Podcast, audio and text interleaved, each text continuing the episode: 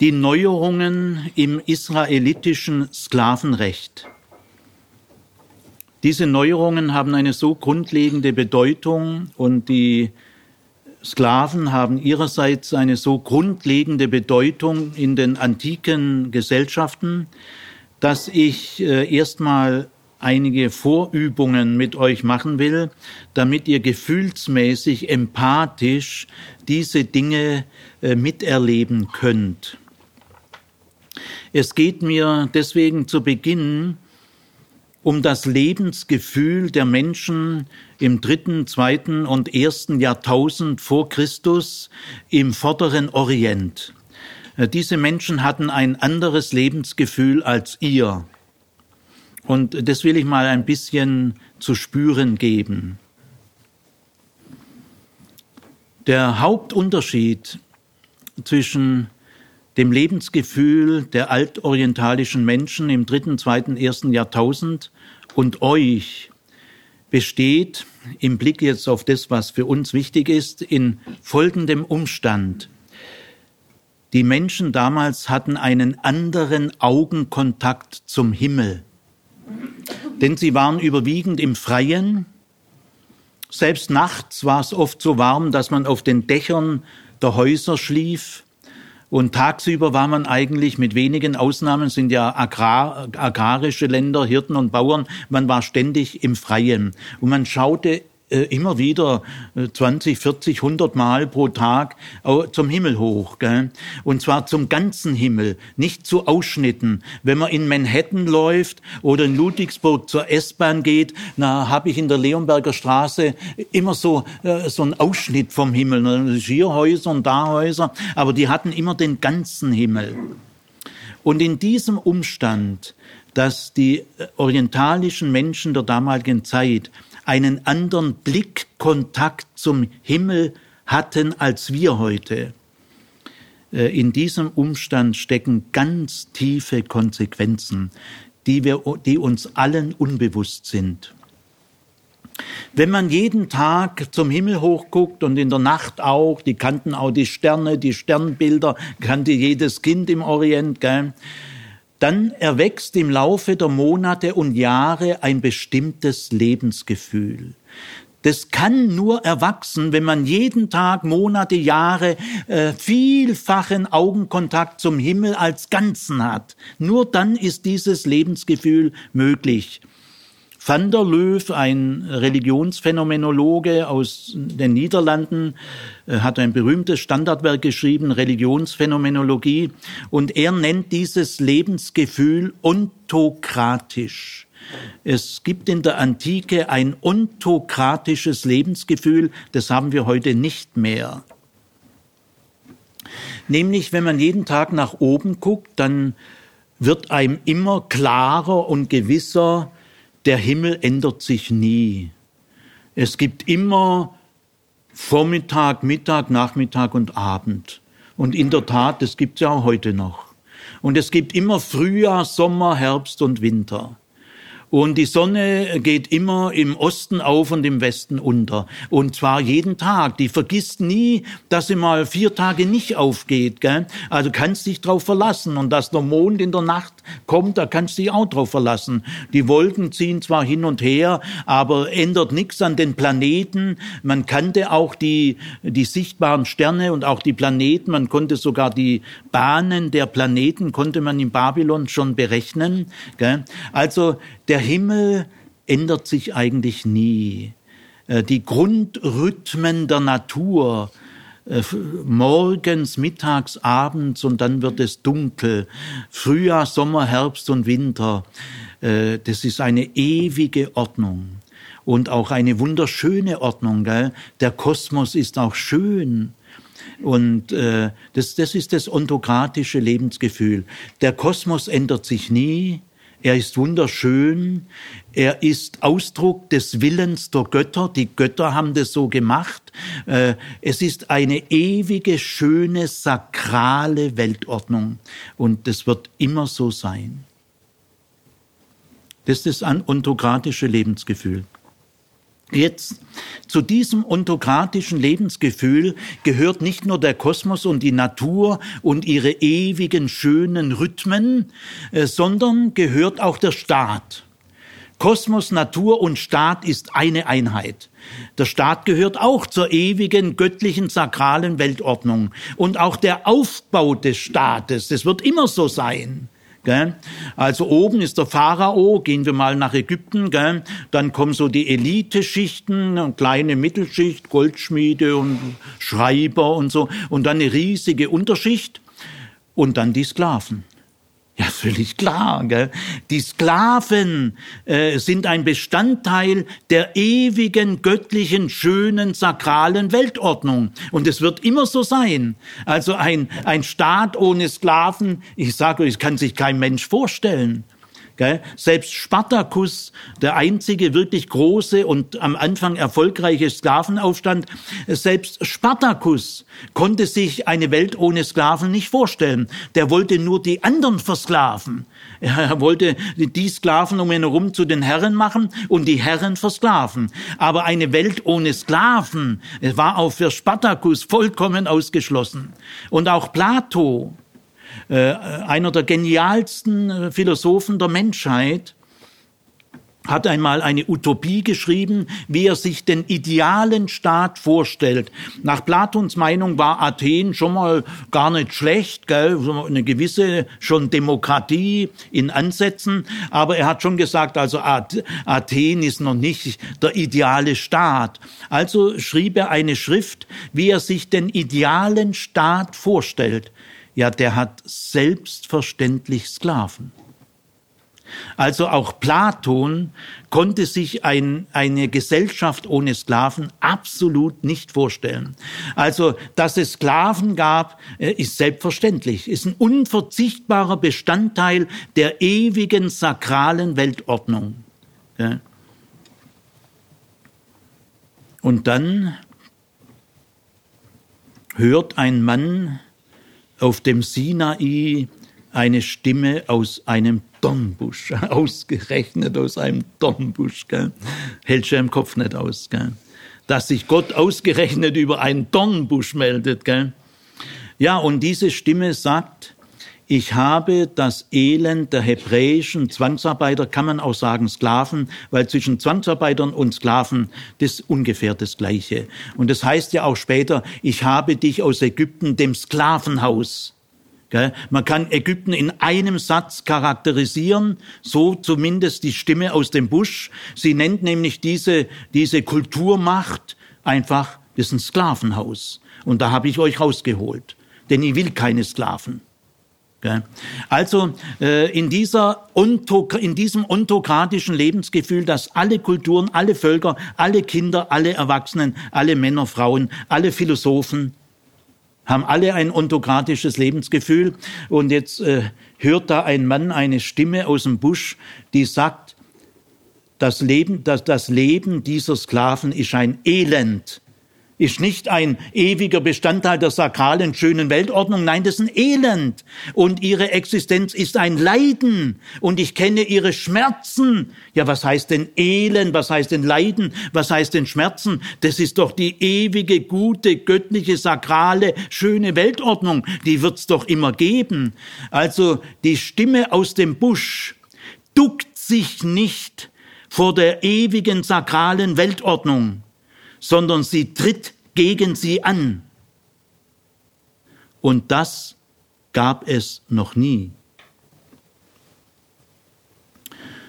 Und diese hebräischen Zwangsarbeiter verdanken ihre Befreiung nicht sich selber, darüber waren sie sich immer im Klaren, wir sind das Ergebnis des Widerstandes unseres Gottes gegen die Herren dieser Welt.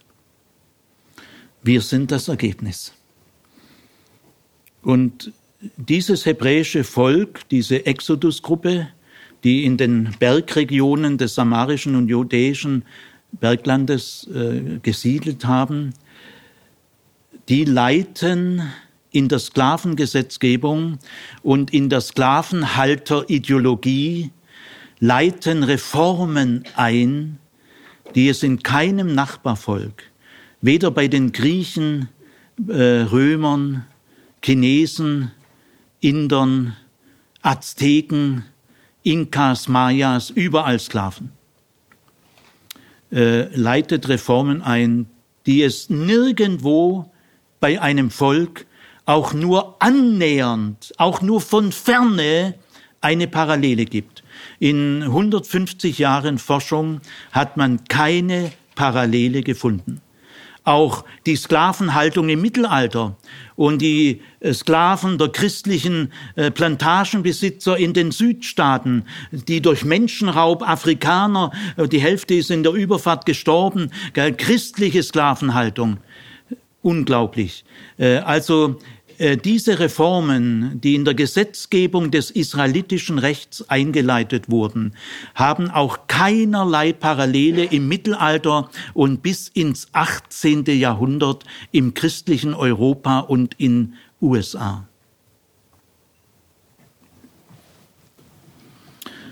Jetzt wollen wir uns mal diese unglaublichen Neuerungen bei denen die Kirche und die Christenheit jahrhundertelang kein Millimeter erkannt hat, immer nur gesagt hat, ah, die Juden mit ihren blöden Gesetzen. Und selbst Martin Luther, den ich durchaus sehr schätze, der aber auch seine großen blinden Flecken hatte, der hat gesagt, oh, das ist der Juden-Sachsenspiegel. Sachsenspiegel ist halt so die Gesetzgebung der Sachsen und jedes Volk hat halt auch so seine Gesetze und die Torah, das ist halt der Juden-Sachsenspiegel, der interessiert mich gar nicht. Die zehn Gebote, okay, die sind wichtig, aber der Rest äh, hielt Martin Luther für sehr unwichtig. Da war der liebe Martin Luther aber wirklich sehr blind weil er konnte noch nicht historisch denken. Also muss man ihm auch ein Stück weit zugute halten. Aber dieses 3D-Bild, von der Thorsten Dietz spricht, das stand Luther auch noch nicht zur Verfügung. Er, er wusste noch nicht von der historischen Bedingtheit aller Kulturen und Gesellschaften. Also wir werden jetzt mal mit der 3D-Brille das israelitische Recht anschauen und die Neuerungen im israelitischen Sklavenrecht.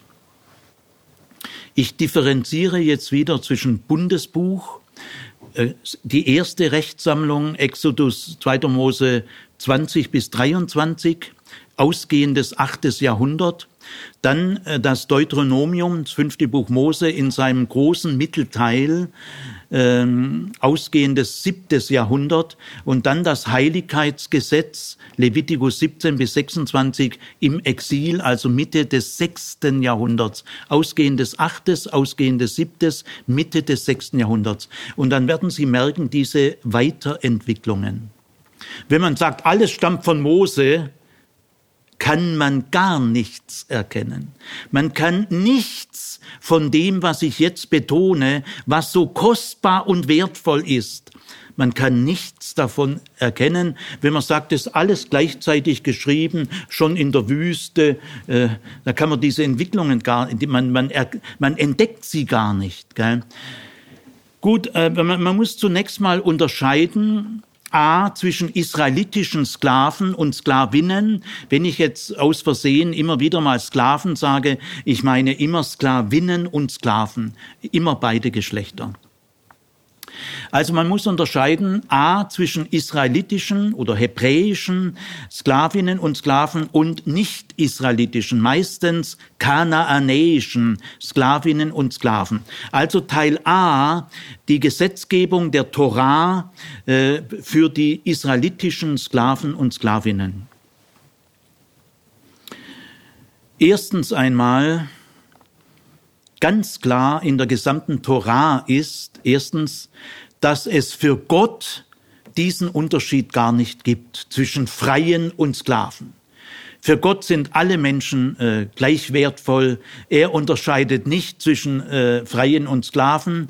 Äh, die israelitischen Sklavinnen und Sklaven gehören genauso zum erwählten Volk, zum Bundesvolk, äh, wie die freien Israeliten auch. Die Zusagen, die Promissiones, die Segensverheißungen gelten für die Sklavinnen und Sklaven genauso wie für alle anderen. Und sie können natürlich an allen Festen gleichwertig mit den Freien teilnehmen. Also dieser soziologische Unterschied, wie immer dann er entsteht oder zu bewerten ist, in Gottes Augen spielt er keine Rolle. Äh, das ist in der Torah völlig klar. Äh, das war in allen anderen äh, Nachbarvölkern anders, denn die Staatsreligion eines Staates, eines Reiches hört immer an den Grenzen des Staates auf und im anderen Staat sind andere Götter, die haben ihre Staatsreligion. Und die Staatsreligion der altorientalischen Kulturmächte, Sumerer, Babylonier, Assyrer, Kananäer, Hethiter, Ägypter, Perser, Griechen und Römer. Das sind die großen Kulturmächte des Mittelmeerraumes und des vorderen Orients. Äh, das sind immer Staatsreligionen. Die Tempel sind Staatstempel. Der König ist der Chef über die Staatstempel. Er bezahlt die Priester. Er lässt die Tempel renovieren. Also alle, die Staatsreligion untersteht dem König. Und die Staatsreligion gilt nur den staatstragenden Schichten. Also nicht für Sklaven natürlich. Die Sklaven haben da nichts verloren. Das Einzige, was sie tun müssen, ist alles bauen. Äh, alle Tempel der Antike sind von Sklaven erbaut worden. Was meint ihr, wie viel tausend Millionen Peitschenhiebe, Knochenbrüche, wie viel Tote? Gell? Äh, zum Bau der Tempel und der Paläste, ja, da hat man die Sklaven gebraucht, aber dann war Schluss. Gell? An den Riten und Gebräuchen und Gottesdiensten der Staatsreligionen, da durften Sklaven nicht teilnehmen. Über die Religion der damaligen Sklaven wissen wir ganz wenig, weil da gibt's gar keine schriftlichen Quellen. Das interessiert ja die Elite auch nicht. Gell? Die religiösen Quellen über die offiziellen Religionen, das sind immer nur die Staatsreligionen der staatstragenden Schicht. Geschichten. Also in der Torah, für Gott hat dieser Unterschied keine Bedeutung. Zweitens, in der Sklavengesetzgebung der Torah überwindet die Torah Schritt für Schritt das Sachrecht und unterlegt den Sklavengesetzen ein Personenrecht. Aber in allen anderen Staaten, China, Indien, Azteken, Mayas, und diese Mächte, äh, Sumerer, äh, Assyrer, Babylonier, will nicht jemand alle aufzählen. Also in allen diesen großen Kulturvölkern äh, sind die Sklaven nicht Personen, juristisch gesehen. Man hat schon gewusst, es sind auch Menschen, aber juristisch gesehen sind es keine Personen, sondern Sachen. Sie, sie unterliegen dem Eigentumsrecht. Und das werden Sie merken, was das äh, für Folgen hat. Gell? Aber in der Torah als einziger Schrift der Antike wird das Sachrecht für Sklaven überwunden. Aber auch nicht sofort, gell, weil das ist tief eingefleischt. Im Bundesbuch, dem, der ältesten Rechtssammlung, ausgehendes achtes Jahrhundert, gibt es noch drei Bestimmungen, wo die Sklaven noch als Sache gelten und noch nicht als Person. Aber ab dem Deuteronomium wird das Sachrecht überwunden. Solche Bestimmungen, die es im Bundesbuch noch gibt, wohl das Bundesbuch auch sehr erstaunlich ist in anderen, aber sie kann das Sachrecht noch nicht überwinden, aber das Deuteronomium hat es völlig überwunden und das Heiligkeitsgesetz noch stärker. Äh, wenn man jetzt sagt, Mose hat alles geschrieben und Gott hat alles Mose eingegeben, aha, also dann hat Gott äh, in äh, 2. Mose 21, Vers 4, Vers 20 bis 21 und Vers 32, ach, da hat Gott die Sklaven noch als Sach, als Sache angesehen, als Eigentum. Und dann im fünften Buch Mose, da nicht mehr. Wie, zu welcher Blindheit führt diese leichtsinnige, oberflächliche Sicht der Bibel, die keine sachliche Kompetenz hat. Gell? Du, das kannst einfach, das, das fällt dir auch dann gar nicht auf. Gell? Oder hat sich da Mose selber entwickelt oder hat sich da Gott entwickelt? Gell? Also wir hören mal die drei Stellen im Bundesbuch. Äh, da werden äh, Sklaven noch als Sache behandelt. Äh, Britta, bitte. Zweites Buch Mose 21,4 Hat ihm dagegen sein Herr eine Frau gegeben und sie hat ihm Tö Söhne oder Töchter geboren, so soll die Frau samt ihren Kindern ihrem Herrn gehören, er soll allein entlassen werden. Zweites Buch Mose 21, Vers 20 und 21. Wenn jemand seinen Sklaven oder seine Sklavin mit dem Stocke schlägt, so dass sie ihm unter der Hand sterben, so soll er bestraft werden. Bleiben sie aber am Leben, noch ein oder zwei Tage, so soll er nicht bestraft werden, denn es ist sein Geld. 2. Mose 21, Vers 32.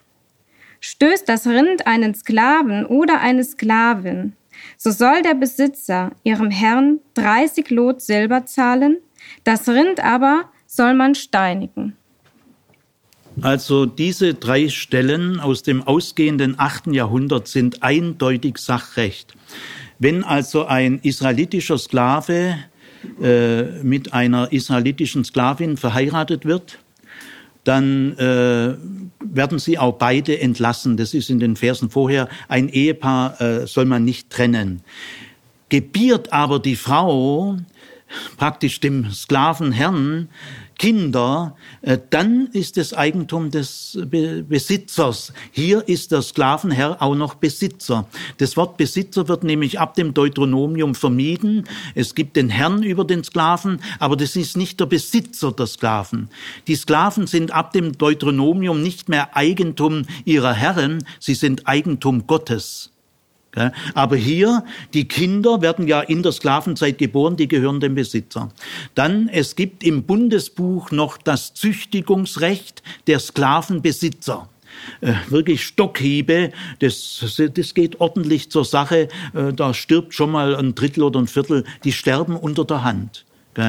Und äh, ja, äh, wenn die, äh, gut, wenn sie unter der Hand äh, sterben, das schädigt ja er nur sich selber, ist ja sein Eigentum. Und wenn die noch ein, zwei Tage leben, dann geht der Besitzer straflos aus. Er, er schädigt ja nur sich selber. Ja. Also hier sind die Sklaven ganz klar Sache. Ja. Aber das gibt es dann ab dem Deuteronomium nicht mehr. Also im, ab dem Deuteronomium sind Sklaven, auch juristisch unterliegen sie dem Personenrecht, zum ersten Mal in der Antike. Das ist natürlich kulturell eine unglaubliche Innovation. Gell? Jüdischer Sachsenspiegel. Also äh, das äh, Personenrecht, die Sklaven heißen jetzt Volksgenossen oder eure Brüder. Es wird an die Solidarität mit den israelitischen Sklavinnen und Sklaven appelliert. Denke daran, dass du selbst Sklave warst in Ägypten. Ja. Gut, also äh, es wird das Sachrecht äh, überwunden.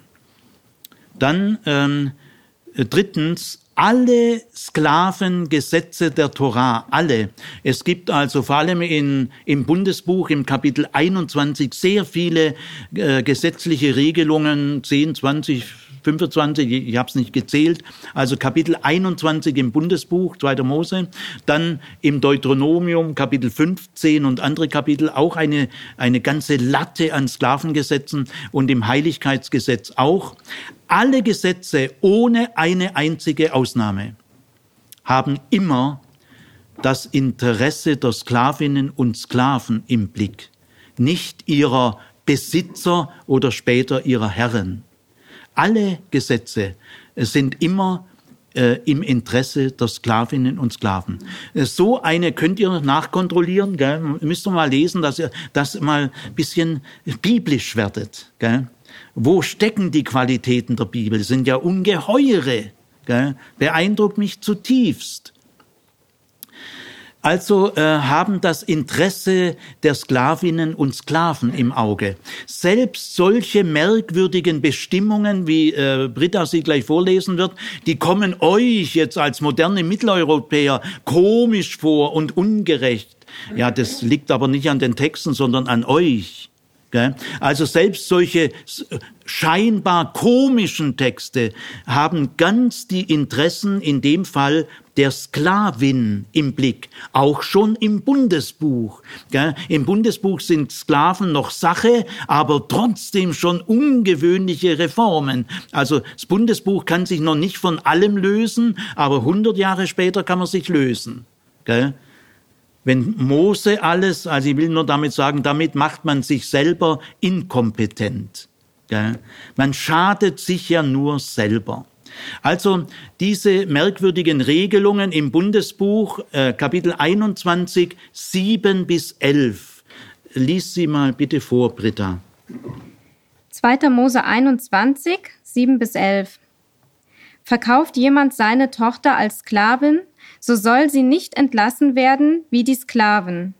Gefällt sie ihrem Herrn nicht, nachdem er ihr beigewohnt hat, so soll er sie loskaufen lassen. Doch ist er nicht befugt, sie an fremde Leute zu verkaufen, indem er treulos an ihr handelt. Bestimmt er sie aber für seinen Sohn, so soll er sie nach dem Töchterrecht ausstatten. Nimmt er sich noch eine andere Frau, so soll er jener an der Nahrung, der Kleidung und dem ehelichen Umgang nichts entziehen. Erfüllt er diese drei Pflichten nicht, so wird sie ohne weiteres frei, ohne Entgelt. Das sind äh, unerhörte Sätze. Das, das Allererstaunlichste, äh, niemand hat dafür wirklich eine Erklärung, weil es so erstaunlich ist. Es heißt an, im Vers 8, handelt er, der Sklaven, hier noch der Sklavenbesitzer im Bundesbuch, später nicht mehr, äh, handelt der Sklavenbesitzer treulos an dieser Sklavin. Das gibt's in der ganzen Antike nicht, diesen Satz. Wie kann, treulos bei einer Sklavin. Gell? Also es ist eine ungeheure Aufwertung. Also wenn es zum Geschlechtsverkehr kommt, äh, dann wertet es diese Frau sofort auf. Äh, wenn er zum Geschlechtsverkehr mit einem der Söhne kommt, dann äh, unterliegt sie ab jetzt dem Tochterrecht. Sie muss gleichgestellt werden den leiblichen Töchtern. Und wenn er selber noch eine Frau nimmt, dann wird sie zur Nebenfrau. So, also hat sie auch einen rechtlichen Schutz. Er muss in Kleidung und Nahrung sie seriös versorgen. Und wenn sie selber sexuelle Befriedigung will, dann äh, hat er es ihr auch äh, zu gönnen. Also Grundversorgung in sexueller Befriedigung, in Kleidung und Nahrung. Also er kann nicht einfach äh, Sex mit einer Sklavin haben, was in der ganzen Welt natürlich das Allernormalste war. Äh, jede Sklavin in jedem der Kulturmächte äh, hat zu jeder Zeit zur Verfügung zu stehen, ohne irgendwelche, was heißt da treulos? Das, ist ja, das ist ja lächerlich für antikes Empfinden. Also die Leitperspektive ist das Interesse der Sklavinnen und Sklaven. Er kann sie auch nicht einfach weiterverkaufen, geht nicht. So wie ein überdrüssiges Objekt. Gell? Also das ist schon sehr erstaunlich. Die, der vierte Punkt ist in Israel schon ab dem Bundesbuch, der Punkt ist ab dem Bundesbuch, darf ein israelitischer Sklave, eine israelitische Sklavin nie länger als sechs Jahre Sklavin sein. Nie länger. Also es gibt keine israelitischen Sklaven oder Sklavinnen, die lebenslang Sklaven sind, es sei denn, dass sie es ausdrücklich wünschen. Und dafür gibt es Gründe. Äh, also nicht alle Sklavinnen und Sklaven wollen nach sechs Jahren freigelassen werden. Vielleicht ist ihr Sippenverband zerstört, äh, vielleicht wissen sie gar nicht wohin. Dann wäre die Freilassung für sie eine Strafe.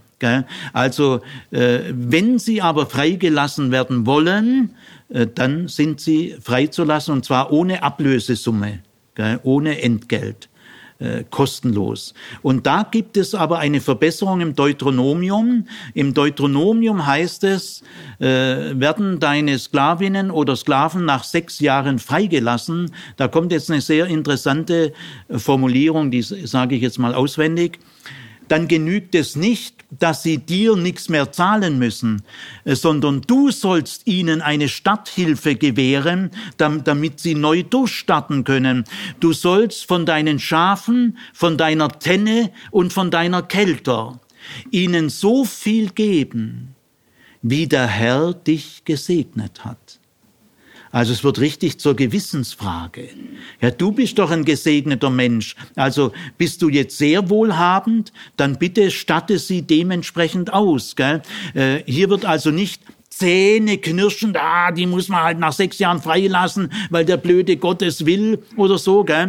Nicht Zähne knirschen sollst du die nach sechs Jahren, sondern dankbar, dass du so gesegnet bist. Und aus dieser Dankbarkeit heraus prüfe dich mal in deinem Gewissen, wie du diese Sklavinnen und Sklaven, die sechs Jahre für dich geschuftet haben, was du denen mitgeben willst als Starthilfe.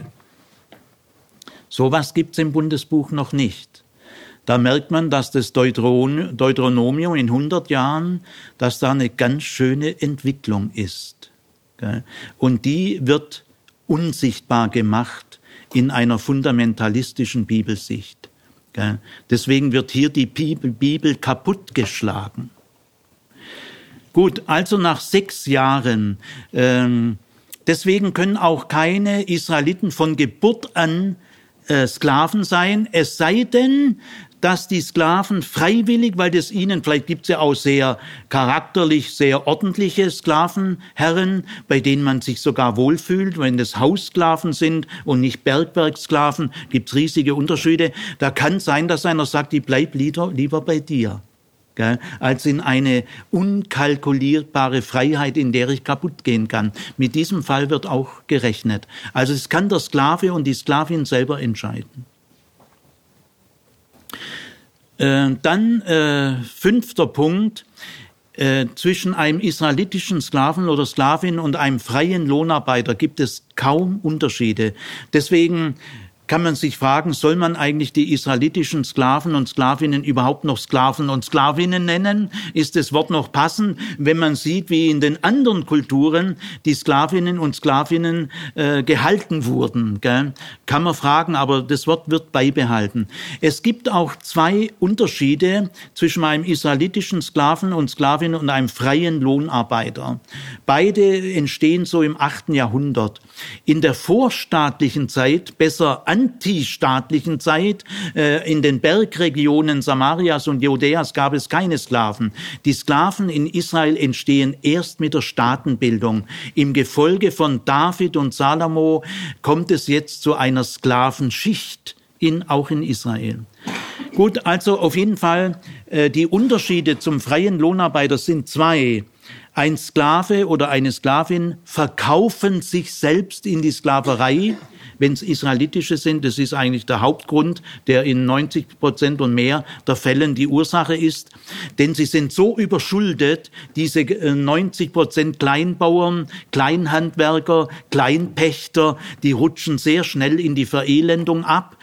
Und dann bleibt ihnen juristisch äh, kaum noch eine andere Möglichkeit, wie sich selber in die Sklaverei zu verkaufen. Also ein freier Lohnarbeiter äh, entsteht nicht dadurch, dass er sich verkauft, verkauft. Man kann den auch nicht kaufen. Man kann nur Sklaven kaufen, aber nicht freie Lohnarbeiter. Und die Sklavinnen und Sklaven haben kein Kündigungsrecht innerhalb dieser sechs Jahre. Aber nach sechs Jahren müssen sie freigelassen werden. Noch einen kleinen Hinweis zu diesen sechs Jahren. Das ist die befreiende Kraft des Schabbat und des Schabbatjahrs. Denn diese Freilassung nach sechs Jahren ist ganz unabhängig davon, wie hoch die Verschuldung war, durch die er in die Sklaverei gekommen ist. Es gibt ja vielleicht sogar Verschuldungen, die kannst du erst in acht oder zehn Jahren abarbeiten. Äh, könnte schon sein, wenn, wenn jemand äh, schuld ist, dass ein ganzes Gehöft abgebrochen abgebrannt ist oder irgendwie so, äh, dann da arbeitest du lang. Also unabhängig äh, von der Ursache der Sklaverei nach sechs Jahren Freilassung ab dem Deuteronomium mit gewissenserprüfter Stadthilfe. Gell? Also äh, weder ein Verkauf noch ein Kündigungsrecht innerhalb der sechs Jahre. Aber in vielen anderen Dingen sind israelitische Sklavinnen und Sklaven dem freien Lohnarbeiter völlig gleichgestellt. Und diese Punkte will ich mal aufzählen. Erstens einmal das Schabbat-Ruherecht gilt genauso für Sklaven und Sklavinnen wie für Freie. Sie haben das gleiche Recht auf das gleiche Maß an Freizeit. Das ist in der Antike vollkommen neu, denn Sklaven haben, haben sowieso überhaupt keine Rechte. Die sind gar nicht Bestandteil des Rechts, gell? und sie haben überhaupt kein Recht auf Freizeit. Äh, sie müssen ihren Herren jederzeit, und wenn es sein muss, nachts, jederzeit zur Verfügung stehen. Die Frauen natürlich auch sexuell. Also aber der israelitische Sklave und Sklavin haben das gleiche Recht auf Schabbatruhe, Regeneration, Aufatmen wie alle Freien. Dann israelitische Sklaven und Sklavinnen, äh, wenn man äh, jemand tötet, wenn jemand einen Sklaven tötet, dann steht darauf die Todesstrafe. Auch wenn man einen Sklaven verstümmelt, äh, dann muss man ihn sofort freilassen. Aber gehen wir mal zum Töten. Wer einen Sklaven tötet, ob Mord oder Totschlag ist hier irrelevant, äh, darauf steht die Todesstrafe. Dann wird der Sklavenherr auch getötet. Und das zeigt, dass das Leben eines Sklaven grundsätzlich den gleichen Wert hat wie das Leben aller anderen. In der Antike, im antiken Recht, in allen Rechtssammlungen ist es immer so, wer einen Sklaven eines anderen Sklavenbesitzers tötet, ja, der muss eine Geldbuße zahlen. Ja, der wird nicht getötet, da ist er selber ein Sklavenbesitzer, aber er schädigt ja das Eigentum des anderen. Also dann muss er entweder eine Geldbuße zahlen oder ihm einen gleichwertigen Sklaven, gleiche Muskelkraft und so weiter äh, zur Verfügung stellen. Gell? Aber äh, rechtlich werden diese Fälle nur erfasst, wenn man den Sklaven eines anderen tötet. Wer seinen eigenen Sklaven tötet, ja, das äh, das ist ja blöd, gell? ist ja sein Geld. Schadet er sich ja nur selber. Darauf steht, das ist überhaupt kein Rechtsproblem. Da, darauf steht keine Strafe. In der Torah aber Todesstrafe. In der Torah ist es völlig egal, ob du den Sklaven eines anderen tötest oder einen eigenen. Spielt da gar keine Rolle. Todesstrafe. Bei der Verstümmelung ist es also so, die Verstümmelung eines Sklaven ist verboten, und äh, wer es trotzdem macht, äh, da muss der Sklave sofort freigelassen werden. Auch wenn man dem Sklaven nur ein Zahn ausschlägt, muss der Sklave sofort freigelassen werden bei Verstümmelung eines Sklaven in der Antike spielt nur eine Rolle, wenn du einen, den Sklaven eines anderen verstümmelst. Gell? Dann musst du die Hälfte des Sklavenpreises dem anderen erstatten. So ist es im Kodex Hammurabi und so das allgemein üblich. Wer den Sklaven eines anderen Sklavenbesitzers verstümmelt, muss ihm den halben äh, Sklavenpreis zur Strafe erstatten. Wer seine eigenen Sklaven verstümmelt, ist rechtlich gar kein Problem. Aber in der Torah wird ausdrücklich gesagt, auch wenn er ihm ein Zahn ausschlägt, bitte gleich am gleichen Tag noch freilassen. Dass eine Verstümmelung ein Recht auf Freilassung äh, bewirkt, ist in der Antike vollkommen unbekannt.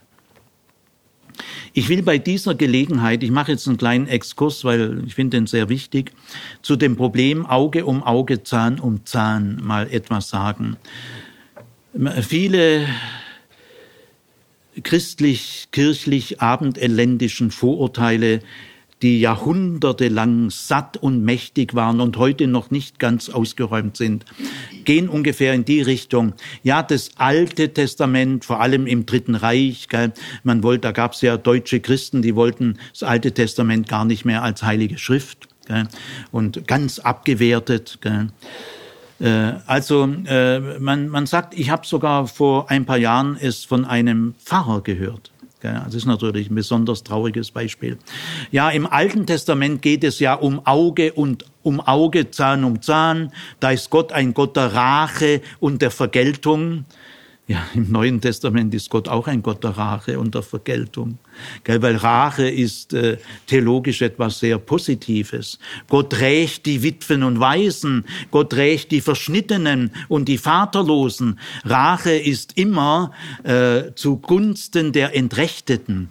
Äh, heute gibt's natürlich keine Rache mehr in Rechtsstaaten. Wir können uns nicht selber rächen, wir zeigen jemand an. Gell, wir gehen zu den entsprechenden juristischen Instanzen. Aber zu welchen juristischen Instanzen soll denn Gott gehen? Gehen? Ja, nein, der rächt sich natürlich selber. Oder soll Gott zur Polizei gehen? Also das ist auch eine kulturelle Verwirrung. Rache im Neuen Testament, Alten Testament, in beiden Testamenten wird genau gleich behandelt. Äh, Paulus sagt auch, gebt Raum der Rache Gottes. Gott sei Dank ist Gott ein rächender Gott. Und er lässt die Menschenschinder nicht einfach in Ewigkeit Sieger sein und die Verlierer in Ewigkeit Verlierer, sondern er rächt die Gefolterten und die Gedemütigen, die missbrauchten Kinder, die wird Gott rächen. Also dieser Pfarrer hatte von diesen Zusammenhängen leider auch keine Ahnung, was es alles gibt. Und er sagte also in, einem, in einer öffentlichen schreiben, glaub Gemeindebrief. Ja, im Alten Testament ist ja Gott ein Gott der Rache und der Vergeltung und das Auge im Auge, Zahn um Zahn, aber im Neuen Testament ist die Feindesliebe. Gell? Ja, also so können Sie keinen christlich-jüdischen Dialog führen. Gell? Da brauchen Sie gar nicht erst anfangen. Ja, äh, diese Formulierung Auge um Auge, Zahn um Zahn, die gibt es auf der ganzen Welt. Äh, die ist nicht typisch jüdisch und die ist auch nicht typisch Altes Testament. Das ist das Vergeltungsrecht das Talionsrecht, äh, die Strafe muss im Ausmaß der Tat auch entsprechen. Auch äh, Immanuel Kant hat in seiner Vergeltungstheorie gesagt, die Strafe muss gerecht sein. Und wenn die Strafe gerecht ist, dann ist sie auch äh, genau entsprechend der Schwere der Missetat. Wir bestrafen ja einen Diebstahl nicht so schwer wie ein Mord. Gott sei Dank. Gell? Aber damit haben wir schon Vergeltungsrecht. Auch äh, die, Gericht, die Rechtsprechung der Bundesrepublik unterliegt hauptsächlich dem Vergeltungsrecht, obwohl eben äh, mildernde Umstände heute ganz anders berücksichtigt werden. Gell? Aber indem wir schwere Missetaten schwerer bestrafen wie leichtere Missetaten, und das müssen wir immer tun. Also das Vergeltungsrecht ist nie überholt. Das können wir nie hinter uns lassen. Wir müssen, wenn wir äh, Strafjustiz haben, dann muss es gerecht zugehen, also maßvoll. Ja, also äh, Auge um Auge, Zahn um Zahn ist das grundlegende Vergeltungsrecht, Talionsrecht, das alle Kulturen der Welt damals hatten und das wir heute auch noch haben, weil im Grundsatz dürfen wir uns davon niemals verabschieden. Aber in Israel, in der Torah, äh, äh, steht viermal Auge um Auge, Zahn um Zahn. Das ist sehr wenig. Für das Alte Testament gilt zwar dieser Grundsatz dieser internationale, berechtigte, interkulturelle Talionsgrundsatz äh, gilt in der Torah auch, aber er ist in der Torah gar nicht so typisch wie für alle Kulturen drumherum. Für die Kulturen drumherum ist die Rechtsprechung typisch Auge um Auge, Zahn um Zahn und wird auch diese Formulierung viel öfters verwendet im babylonischen Recht, im assyrischen wie in der Torah. Gell? Sondern äh, in der Torah, in der Rechtsgeschichte, wenn wir mal das israelitische Recht juristisch analysieren, im Rahmen der Rechtsgeschichte des alten Orients, da kommen wir auf völlig andere Gedanken. Gell? Da ist eine andere Innovation viel wichtiger als Auge im Auge, Zahn um Zahn. Ich möchte euch mal in einem Exkurs ein Rechtsfall kurz schildern, äh, wo die Torah gar nicht nach Auge um Auge, Zahn um Zahn vorgeht, sondern ganz anders. Dieser Rechtsfall, den ihr gleich hören werdet, der ist typisch für die Torah, denn diesen Rechtsfall gibt es in keiner anderen Kultur. Britta liest es mal vor. Wieder Bundesbuch, Kapitel 21, zweites Buch Mose, 28 bis 30. Wenn ein Rind einen Mann oder eine Frau stößt, so dass sie sterben, so soll man das Rind steinigen und sein Fleisch nicht essen. Der Besitzer des Rindes aber bleibt straflos. War jedoch das Rind schon seit einiger Zeit stößig und sein Besitzer ist gewarnt worden und er hat es doch nicht gehütet, so soll man das Rind, wenn es einen Mann oder eine Frau tötet, steinigen, und auch sein Besitzer soll getötet werden. Wird aber ein Lösegeld auferlegt, so soll er als Lösegeld für sein Leben so viel zahlen, als man ihm auferlegt. Das ist eine innovatorische Rechtsfigur, die es in keiner Kultur damals gibt. Das ist typisch Torah. Nämlich, das ist kasuistisches Recht, werden verschiedene Fälle durchbuchstabiert. Es gibt also so ähnlich wie bissiger Hund, gibt's auch stößiges Rind. Das sind so ein bisschen cholerische Rinder, die mit ihren Hörnern unerwartet auf die Leute losgehen. Und äh, ich will das mal so drastisch sagen, wenn also dieser saublöde Nachbar da, der so ein bissiges Rind hat oder stößiges Rind, äh, nicht richtig verwahrt, haut dieses Rind sein, sein Hörner in den Bauch von meiner Frau und die verreckt elendlich. Da hängen die Därme raus. Ich sage euch, wenn du so stirbst, ist kein schöner Tod. Und äh, da, da steigt schon äh, Zorn hoch. Äh, dieser, dieser saublöde Typ, der, der hat doch gewusst, dass dieses Rind ein bisschen äh, psychiatrisch ist, gell? passt nicht auf und jetzt verreckt meine Frau auf der Straße in einem elenden Tod. Da, da zückt man schon die Todesstrafe. Aber jetzt in der Torah macht man noch einen anderen Vorschlag. Und diese Stelle ist juristisch eine Weltentdeckung, zum ersten Mal in der Welt. Gibt es jetzt ein Rechtsbuch, die Torah, die sagt, es könnte aber sein, dass der Mann, dessen Frau da gerade vorgestern verreckt ist, wegen dem saublöden Leichtsinn, sich doch sagt, wenn ich jetzt den Besitzer auch töte, da wird meine Frau auch nicht mehr gesund. Das, das ist auch nicht die klügste Art, wie man darauf antwortet. Und dann schlägt diese Rechtsbestimmung nochmal, das ist also gar nicht Auge um Auge, dann müsste man dem auch so ein Rind in, in den Wams hauen, das wäre dann Auge um Auge. Gell? Das heißt aber auch vorher nur getötet werden, man, man schreibt nicht vor, wie man ihn tötet. Gell? Also auch hier wird schon immer streng Auge um Auge sein und so. Nein, überleg dir mal, äh, überleg dir mal, du könntest auf Folgendes handeln. Musst du nicht? Das heißt, will man also, aber es wird ihm ein, eine Möglichkeit zugespielt. Du könntest auch Folgendes machen, du legst diesem Mann ein Lösegeld auf. Die Höhe des Lösegeldes darf natürlich nicht der saublöde Nachbar bestimmen, das darfst du bestimmen. Aber ich sag dir, der wird alles zahlen. Gell? Weil die Alternative ist, äh, er wird vermutlich gesteinigt. Gell? Leg ihm ein Lösegeld auf. Das ist die Qualität der israelitischen Rechtsprechung. Nicht Auge um Auge, Zahn um Zahn. Das ist allgemein in der gesamten Menschheit üblich. Aber es ist nicht typisch jüdisch. Das ist typisch menschlich. Das ist einfach die Talionsvergeltung. Aber die Talionsvergeltung wird in der Torah mehrfach durch viel klügere, humanere Modelle durchbrochen. Das ist jüdische, israelitische Rechtsprechung. Und jetzt muss man allerdings sagen, hat sich das so weiterentwickelt, vermutlich, es ist nicht richtig historisch zu greifen. Was ich jetzt sage, sind Indizien und Thesen. Äh, aber sie haben, sie haben eine gewisse Seriosität, aber sie sind in der alttestamentlichen Wissenschaft umstritten. Ich selber folge jenen Alttestamentlern, Grüsemann und anderen, äh, weil mich das äh, überzeugt. Aber man kann hier nicht von Gewissheiten reden. Also es wird ein Lösegeld eingeführt, gell, neu in der Menschheit, und ausgerechnet darauf beruft Jesus sich. Äh, ich will, äh, ich bin nicht gekommen zu dienen, zu, äh, dienen zu lassen, sondern zu dienen und zu geben mein Lösegeld als Koffer, Lösegeld für viele. Jesus pickt diese Innovation heraus. Das der hat schon gewusst, auf welche Stellen er sich bezieht.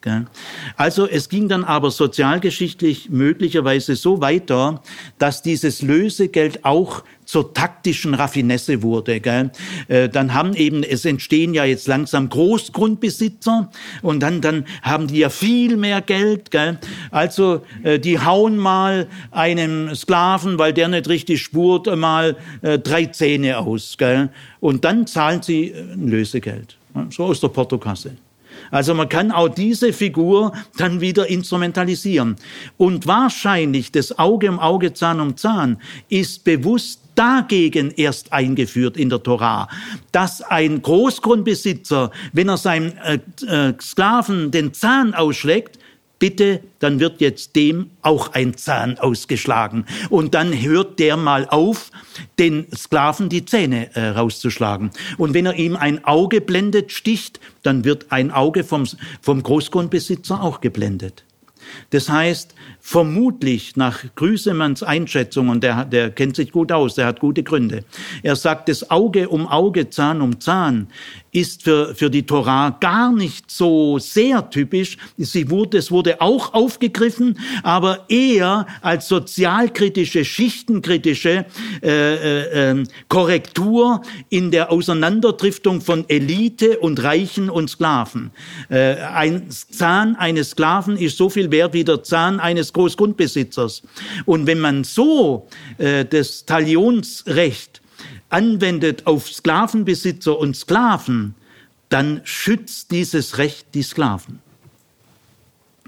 Also ihr liebe abendländische Christenheit, hört doch auf mit euren dummen, aus Unbildung entstehenden Vorurteilen und lernt das Recht der Torah mal würdigen als ein Recht, von dem ihr noch viel lernen könnt. Die Bundesrepublik ist da noch nicht so weit. Gut, also das war ein Exkurs anlässlich Verstümmelung. Wenn du einen Zahn ausschlägst, musst du ihn freilassen, aber nach der Talion noch härter wird dir auch ein Zahn ausgeschlagen. Das ist noch eine Stufe härter wie freilassen. Dann weitere Rechtsbestimmungen.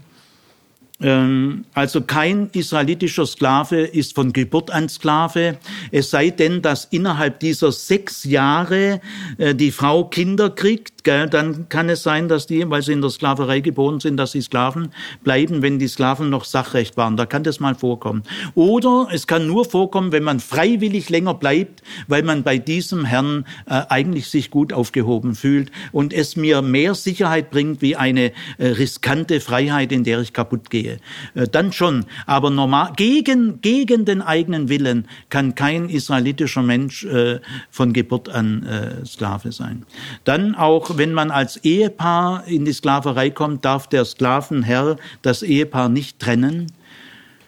Und dann auch eine utopische äh, Bestimmung, äh, nämlich, äh, nein, es gibt noch eine andere vorneweg, äh, man darf einem israelitischen Sklaven und Sklavin keine erniedrigenden Daueraufgaben geben. Also fünf Jahre lang Latrinen putzen, das ist verboten.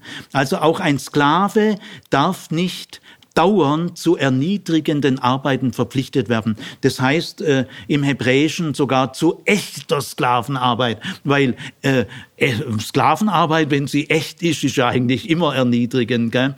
Also man könnte diese Stelle auch so übersetzen, äh, ein israelitischer Sklave darf nicht chronisch äh, überwiegend zu echter Sklavenarbeit verpflichtet werden. Gemeint ist zu demütigender, erniedrigender.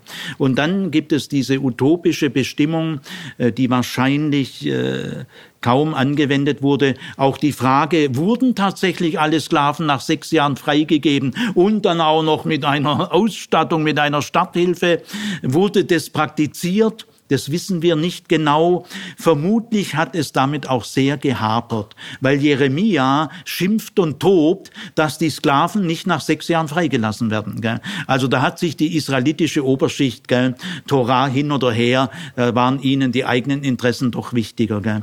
Man kann eben diese Dinge nicht mit Gewalt durchsetzen. Also diese utopische Bestimmung, nach im siebten Jahr werden auch alle Schulden erlassen und das war wahrscheinlich sehr schwer durchsetzbar und dann wenigstens alle 49 Jahre im Jobeljahr, im Erlassjahr, im Schabbatjahr im Quadrat.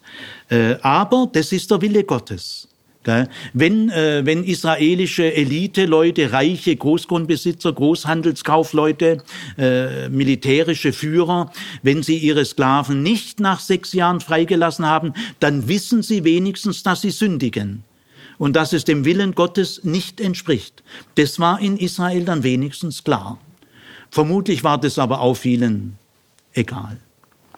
Jetzt will ich äh, B. Ähm, die kanaanäischen Sklaven oder eben die nicht-israelitischen Sklaven, die hatten es schwerer, also die wurden nicht genau gleich behandelt, äh, wie aber trotzdem erstaunlich gut, aber nicht so gut wie die israelitischen. Wie kommt es zu kanaanäischen Sklaven? Die meisten ausländischen Sklaven waren kanaanäische, könnten aber auch Moabiter und andere gewesen sein. Ja, einmal durch Kriegsgefangene. David und seine Nachfolger haben ja auch Angriffskriege geführt, die eigentlich nach dem theologischen Exodusrecht nicht möglich sind. Krieg darf nur im äußersten Fall zur Verteidigung. Wir dürfen die Welt nicht den Verbrechern überlassen. Und dann müssen wir im äußersten Notfall mit Gewalt die Schutzlosen schützen. Aber Angriffskriege Expansionskriege, Eroberungskriege sind vom Exodusrecht her in keiner Weise zu rechtfertigen. David hat es aber trotzdem gemacht und andere Davididen, Nachfolger auch. Gell? Äh, da war ihnen doch so die eigenen Interessen wichtiger. Und da hat es viele tausende Kriegsgefangene gegeben, die wurden dann alle versklavt. Das ist üblich, Kriegsgefangene wandern gleich in die Sklaverei. So war es also bei den Königen in Israel auch. Das sind dann öffentliche Sklaven, Staatssklaven. Die wurden vor allem zu großen Bauprojekten. Und dann gibt's aber auch Haus-Privatsklaven, nicht israelitische, die kann man kaufen von ausländischen Sklavenhändlern. Also es gab offensichtlich, da gibt mehrere Stellen, wo man das daraus entnehmen kann, äh, manche Israeliten haben bei ausländischen Sklavenhändlern, die auch zum Teil Durchreisende waren, und dann konnte man die Sklaven mal beäugen, gell, Schultern, Oberschenkel, und so weiter, gell, hat man so ein bisschen rumgefummelt, was, was kosten die. Also so äh, gab es auch nicht-israelitische Sklaven.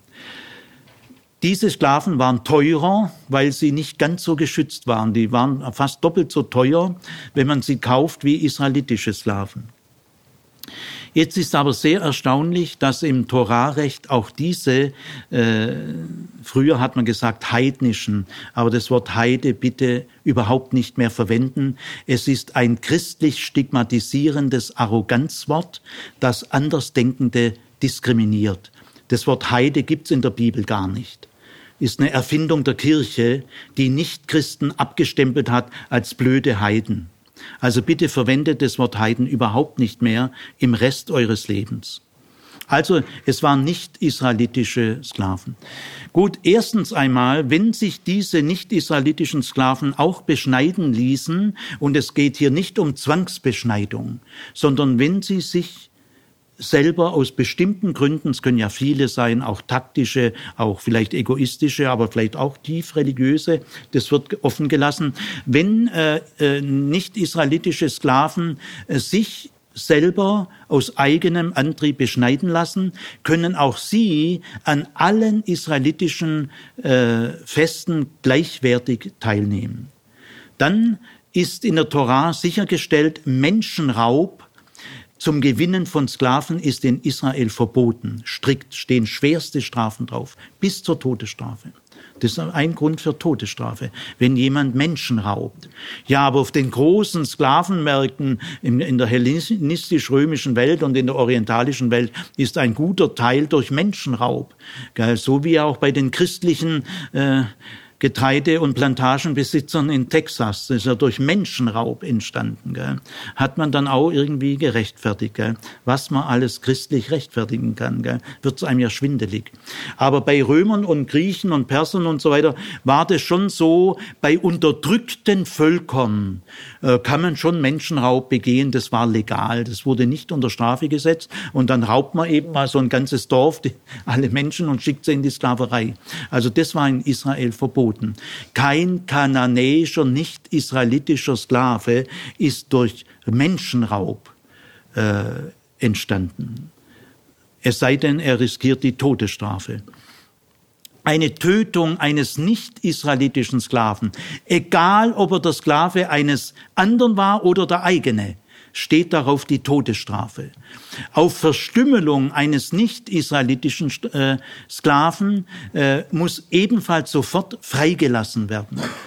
Der, äh, die Schabbatruhe gilt auch für nicht-israelitische Sklaven genau gleich.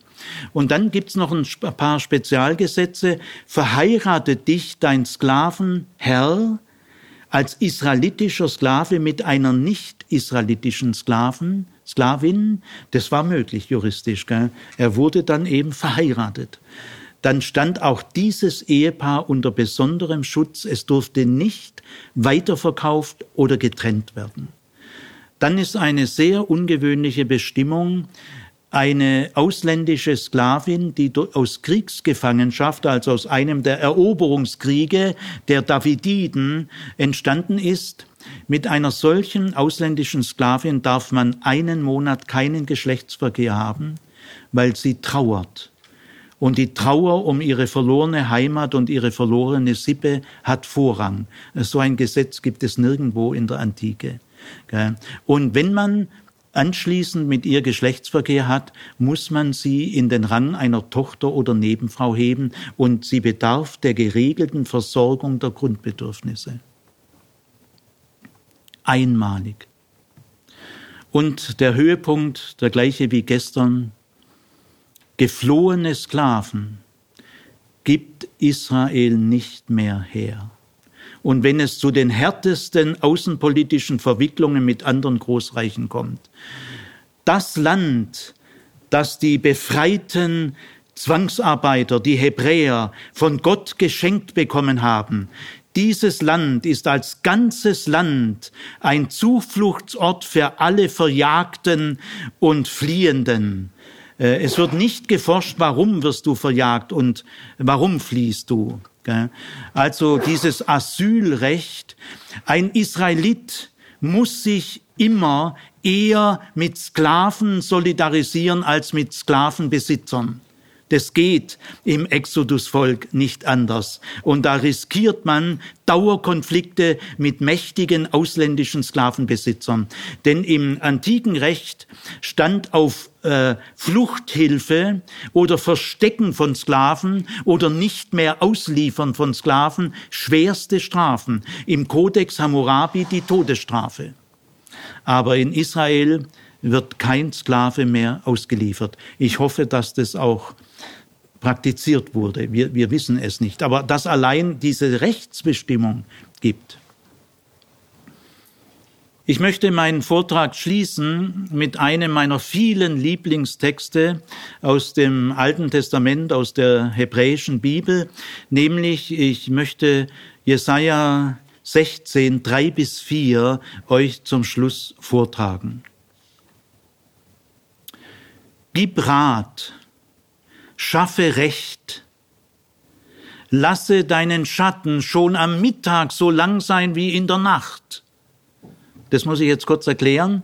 Äh, der Schatten ist die Entlastung von der brennenden Sonne. Und die brennende Sonne steht für die Last und Schwere des Lebens. Die Sonne brennt und das Leben ist hart und schwer, aber der Schatten äh, bietet Erholung. Ich habe mal auf einer Reise im Negev in der Mittagshitze, ich wollte den Studenten eine byzantinische Kirche zeigen. Und äh, es war so heiß. Und eine Studentin saß völlig erschöpft auf dem Boden. Und dann habe ich mich so vor sie gestellt, festgestellt, dass mein Schatten auf sie fiel. Die, die hatte die Augen zu, aber hat sofort die Augen aufgemacht und hat gesagt, der Zimmer ist das eine Erleichterung. Gell? Wir leben alle im Schatten des Allerhöchsten. Und der Schatten ist etwas Zärtliches, ohne dass wir einen anderen berühren müssen. Also, Israel, lass schon am Mittag deinen Schatten so lang sein wie in der Nacht. Äh, verberge die Verjagten aus Moab bei dir und verstecke die Flüchtenden. Lass die Verjagten aus Moab bei dir Herberge finden und sei du ein Zufluchtsort für die Flüchtenden und äh, sei eine Zuflucht gegen den Verwüster. Und die Verwüster sind die mächtigen Gewalttäter und die Rücksichtslosen, die ohne Rücksicht kaltherzig Menschen schädigen. Israel sei ein Zufluchtsort gegen die Verwüster dieser Welt. Solche Texte sind eine Frucht des Exodus, des befreienden Gottes, der sich mit Zwangsarbeitern solidarisiert hat gegen die Herren dieser Welt. Er ist eine Gefahr für die Herren dieser Welt, aber kein Steigbügelhalter. Halleluja, Jubilate.